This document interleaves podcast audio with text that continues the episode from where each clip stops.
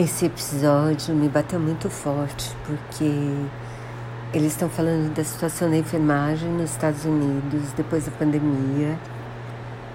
Na verdade, no tempo atual, mas assim, mudou bastante depois da pandemia. E o mesmo acontece no hospital que eu trabalho, tanto com a enfermagem quanto com os médicos.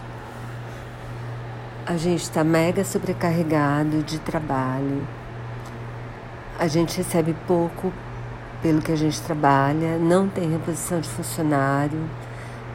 No hospital onde eu trabalho, a gente perdeu 25% dos médicos desde que a pandemia começou.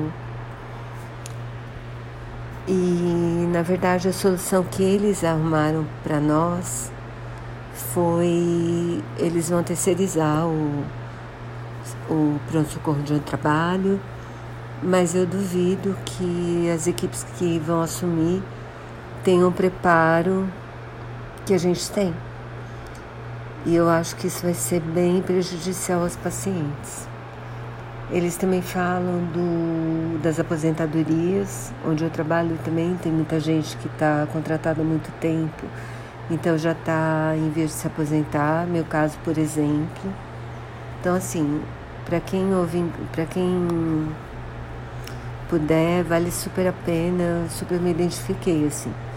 O hospital onde eu trabalho, onde eu trabalho está acontecendo isso, mas eu acho que não é o único serviço.